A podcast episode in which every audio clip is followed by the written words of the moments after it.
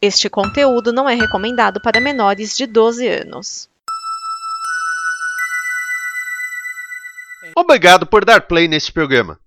Em nome das pessoas que o fizeram, peço que você expresse sua opinião nos comentários e considere nos apoiar na campanha de apoio, seja no Apoia-se ou no PicPay. As informações e os comentários estão em nosso site comboconteúdo.com. Agora, fique com o programa. Fica a dica para o torcedor que vai se aventurar no retorno aos estádios. Faça o contrário do que seu clube do coração fez. Preocupe-se e proteja quem torce do seu lado. Tá começando a edição número 72 do AG Placar do Brasileirão. Arena Geral. AG Placar do Brasileirão. O resumão da rodada de fim de semana.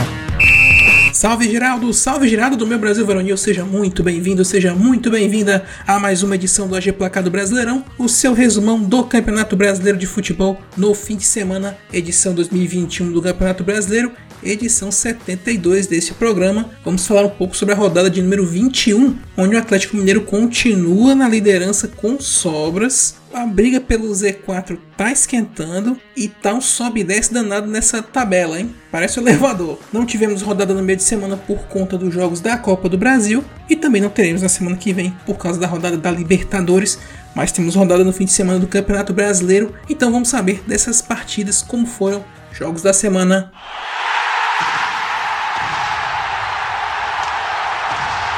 Já focado no confronto da Libertadores, o Palmeiras joga só o primeiro tempo e vence a Chapecoense, 2 a 0 fora de casa. Tirando a falta cobrada por Busanello no primeiro minuto, a Chape pouco conseguiu no primeiro tempo.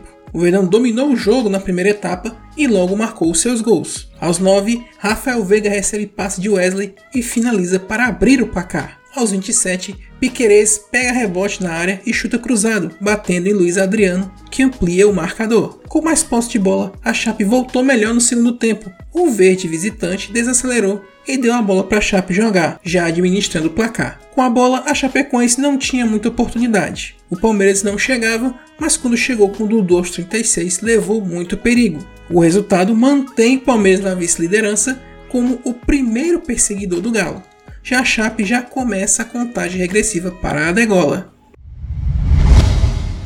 Depois de sete jogos sem vencer, o Furacão derrota o Juventude por 2 a 1 e volta a encostar no G6. Castilho e Paulinho Boia arriscaram no primeiro tempo pelo Juventude, mas jogaram para fora. Mesmo pior no começo, Terans arriscou para o Furacão e exigiu boa defesa de Douglas Friedrich. Aos 21, uma expulsão do lado gaúcho. Rafael Foster deu pisão em Nicão e foi para o chuveiro mais cedo após consulta do VAR. Com um a mais, o Atlético veio para cima, com Nican e Terence perdendo grandes chances de abrir o placar. O segundo tempo começou com o Furacão vindo para cima, querendo o gol. Bissoli e Eric quase marcaram, porém quem saiu na frente foi o Juventude. Pênalti de Marcinho em Castilho, revisado pelo VAR. Na cobrança, Ricardo Bueno abre o placar, mas a vantagem dos gaúchos só durou 6 minutinhos. Pênalti para o Furacão por toque de mão de Paulinho Boia dentro da área. Na cobrança, Bissoli empatou e o Atlético virou rapidamente. Depois de salvar um gol em cima da linha, o Juventude não conseguiu parar Renato Kaiser, que aproveitou o cruzamento de Abner para cabecear e dar a vitória ao Furacão. Resultado que cola o Atlético no G6 e preocupa o Juventude com o Z4. Quem segura o Galo? O esporte não segurou. 3 a 0 o Atlético no Mineirão. Até que os visitantes começaram melhor, mas sem exigir muito da defesa do Galo. O Atlético demorou a entrar no jogo, mas quando entrou foi fatal. Arana, aos 34, encontra Diego Costa na área para abrir o placar. E nos acréscimos, foi a vez do novo papai da praça. Hulk aproveita passe errado da defesa do Leão e amplia o placar, comemorando com a bola na barriga, né? Tradicional comemoração pelo seu quarto filho que vem aí. Hulk e Diego Costa deixaram o campo no intervalo, já pensando no confronto de meio de semana pela Libertadores. O esporte achou que era a chance de igualar a situação e até marcou com Thiago Neves, mas houve impedimento no lance avisado pelo VAR. O Galo deu aquela cozinhada básica no Leão o resto da partida, mas deu tempo de marcar o terceiro nos instantes finais. Pênalti a favor do Atlético convertido por Vargas. Galo continua com uma boa gordurinha na liderança, já o esporte amarga o sétimo jogo sem vencer. Com um minuto de aplausos em alusão aos 31 anos do projeto de lei que instituiu o Sistema Único de Saúde, né, o nosso querido SUS, e homenageando os profissionais de saúde que lutam para nos proteger da pandemia, Ceará e Santos empatam em 0 a 0 no Castelão. No duelo entre Thiago Nunes e Fábio Carilli, que não venceram ainda nos seus novos times, provavelmente os únicos momentos de emoção foram a já citada homenagem ao SUS e aos profissionais de saúde e o lance que nós vamos ouvir agora. Com fé no pé!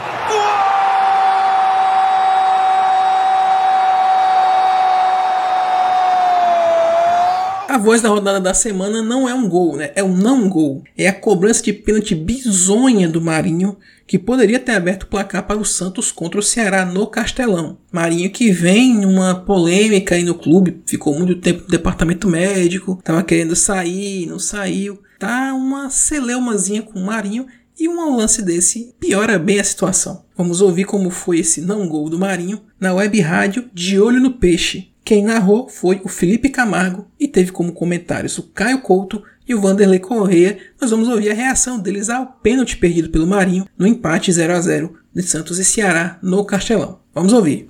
Vamos ter pênalti na Arena Castelão. Quem sabe Marinho volte a marcar pelo Santos. 25 minutos passados é primeiro tempo. Marinho já toma distância. Ele tá parado ali fora da meia-lua da grande área. Eu acho que é o Jael que tá ali do lado dele. Agora chega o Vina. Os dois ali vão botar pressão no Marinho. O árbitro Daronco conversa com o goleiro Richard. Não pode avançar, hein, Richard?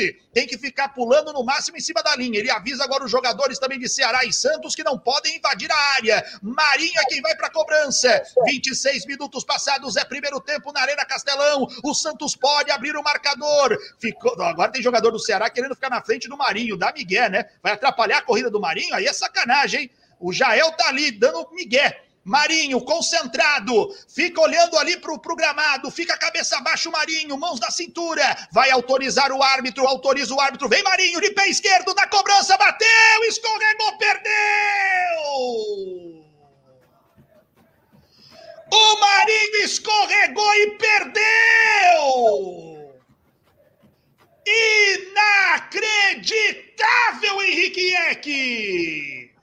Inacreditável, Felipe Camargo. Marinho foi com um míssel já preparado na ponta dos seus pés, mas aí, na hora de dar aquela última pisada antes da finalização, o pé de apoio escorregou e a bola subiu demais. Comemora o goleiro Richard, comemora também o Gabriel Dias. O Santos desperdiça uma grande oportunidade no primeiro tempo. E o psicológico agora é que vai determinar o que pode acontecer com esse Santos e o próprio Marinho, né? Marinho que, obviamente, tá lamentando e muito ter desperdiçado. No mais, o jogo não teve emoção nenhuma e foi muito chato. Resultado não foi nada bom para as duas equipes, que estacionam no meio da tabela e com os olhares mais preocupados com a parte de baixo. No retorno do Bahia à Fonte Nova, o Bahia e o RB Bragantino empatam em 1 a 1. Depois do início de jogo movimentado, houve uma esfriada, com o RB Bragantino tendo mais posse, mas sem efetividade. Tirando a excelente defesa de Matheus Klaus em chute colocado de Coelho, não houve muita emoção na primeira etapa. Depois do intervalo, sim, o jogo ficou mais movimentado. Mesmo com o time paulista melhor, o Bahia que abriu o placar com um golaço de Rodalega, uma bicicleta linda que completou o cruzamento do Nino Paraíba. Pena que a festa baiana durou pouco bobeira na zaga do tricolor e Ítalo aproveitou para empatar para o Massa Bruta. As mexidas dos treinadores deixaram o jogo mais franco, mas nenhum lance suficientemente bom para desempatar a partida. Resultado não muito bom, que deixa o Massa Bruta na beira da zona da Libertadores e o Bahia na beira da zona do rebaixamento. Apesar do incrível resultado no meio de semana, já são três derrotas seguidas para o Fortaleza no Brasileirão, o que pode tirar ele do G4 derrota dessa vez para o Internacional fora de casa 1 a 0 com um gol no finalzinho.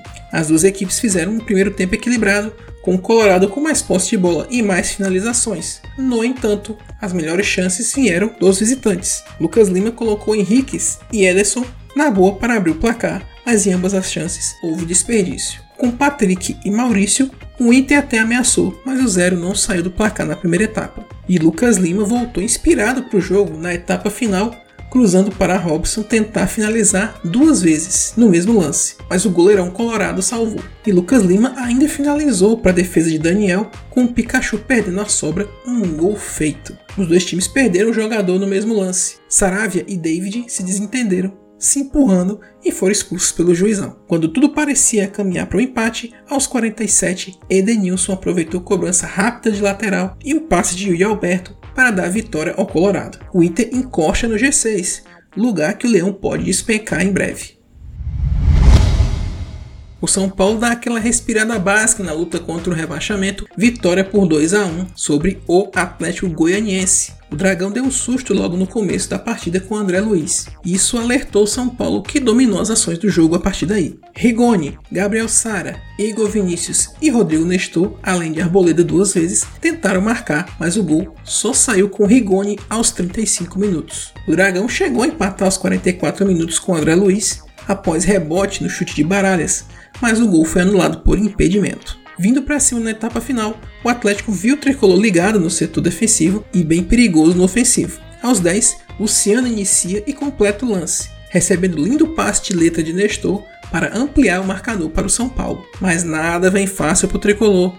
Aos 25, vacilo da zaga em cobrança de lateral e Matheus Barbosa diminui para o Dragão, colocando fogo no jogo. O Atlético veio para a bafa, mas o São Paulo se segurou bem. O resultado afasta o tricolor do Z4 e tira uma sequência de invencibilidade do Atlético Goianiense. Na estreia de William com a camisa do Timão, empate com o América Mineiro por 1 a 1. O Coelho nem quis saber se era visitante e finalizou 5 vezes em 10 minutos no começo do jogo.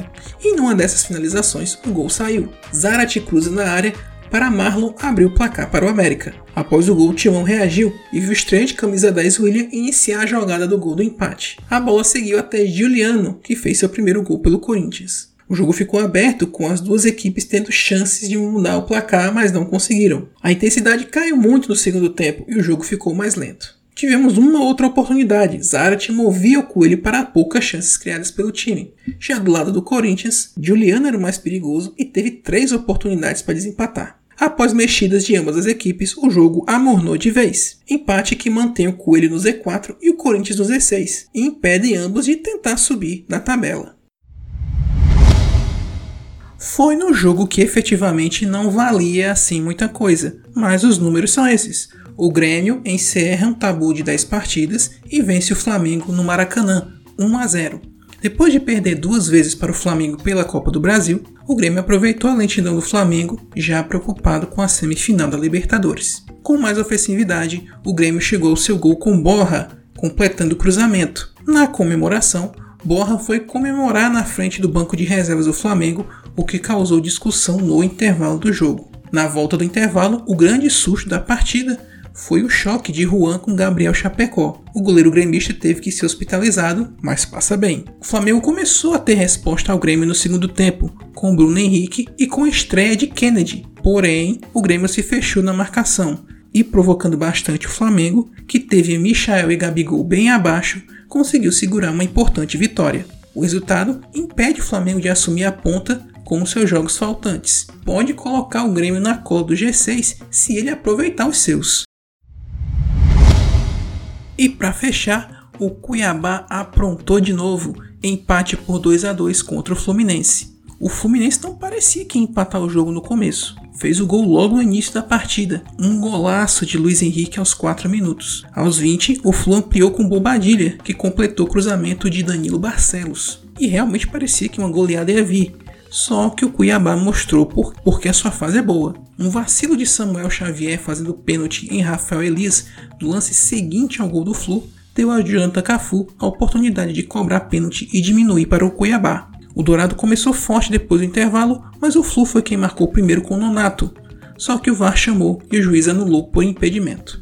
Melhor para o Cuiabá, que além de suportar o poderio do Flu, conseguiu seu empate aos 30 com Felipe Marques, que recebeu de Jesus Cabreira e empatou o jogo. Empate que impede o Flu de se aproximar do G6 e mantém o Cuiabá longe do Z4.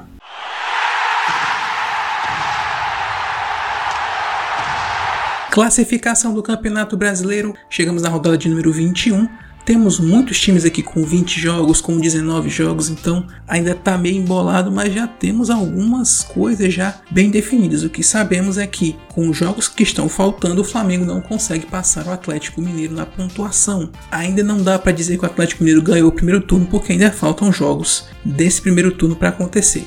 Mas vamos então ao que temos no momento que é a classificação do campeonato. O Atlético Mineiro lidera com 45 pontos, em segundo vem o Palmeiras com 38, completando o G4 Flamengo com 34, Fortaleza com 33. Mesma pontuação do Bragantino com 33 em quinto e fechando o G6 Corinthians com 30 pontos. Na zona da Sul-Americana temos Internacional e Fluminense com 29, Cuiabá com 28, Atlético Paranaense com 27, Atlético Goianiense com 26 e São Paulo com 25. Quem está ali tentando escapar do Z4? Ceará com 25, Santos com 24, Bahia e Juventude com 23 pontos.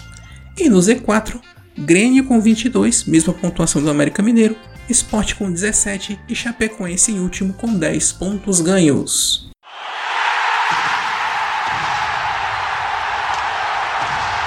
Próxima rodada vai acontecer apenas no próximo fim de semana, sábado 25, domingo 26. Os jogos vão ser todos no fim de semana. 5 da tarde de sábado, Ceará e Chapecoense no Castelão. 7 da noite, olha, tem derby Corinthians e Palmeiras na Neoquímica Arena. Às 9 da noite, fechando o sabadão, São Paulo e Atlético Mineiro no Morumbi. Domingo, dia 26, 11 da manhã, no aprazível horário de 11 da manhã, América Mineiro e Flamengo no Independência. 4 da tarde, três partidas. Fluminense e Bragantino no Maracanã, Internacional e Bahia no Beira-Rio, Juventude e Santos no Alfredo Jaconi. 6 e 15 da noite, mais duas partidas. Esporte Fortaleza na Ilha do Retiro, Atlético Paranaense e Grêmio na Arena da Baixada. E fechando a rodada, 8 e meia da noite também no domingo, Atlético Goianiense e Cuiabá no Antônio Ascioli. E é isso, minha gente. Esse foi o Placado Brasileirão. Deixe seu comentário, o que você gostaria de ouvir aqui, crítica, sugestão. O espaço está aberto para você deixar seu pitaco, sua sugestão. É só você passar lá no arenageral.com.br, que é o nosso site, ou no comboconteúdo.com, que é o nosso parceiro nesse projeto. É só você procurar lá o post do podcast e deixar seu comentário lá. Não deixe de acessar nossas redes sociais. Twitter, Facebook, Instagram, os links estão lá no nosso site arenageral.com.br. Te convido a conhecer os projetos da Combo Conteúdo, além deste que você está ouvindo, existem muitos outros projetos audiovisuais lá para você conhecer. E também te convido a participar do financiamento coletivo para que projetos como esse se mantenham e outros possam surgir. Então acesse comboconteúdo.com e saiba mais sobre como doar. No mais é isso, minha gente. Voltamos na próxima terça-feira com mais uma edição do AG Placado Brasileirão. Abraço a todos, até a próxima!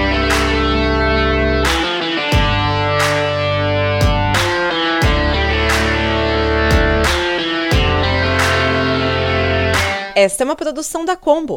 Confira todo o conteúdo do amanhã em nosso site comboconteúdo.com.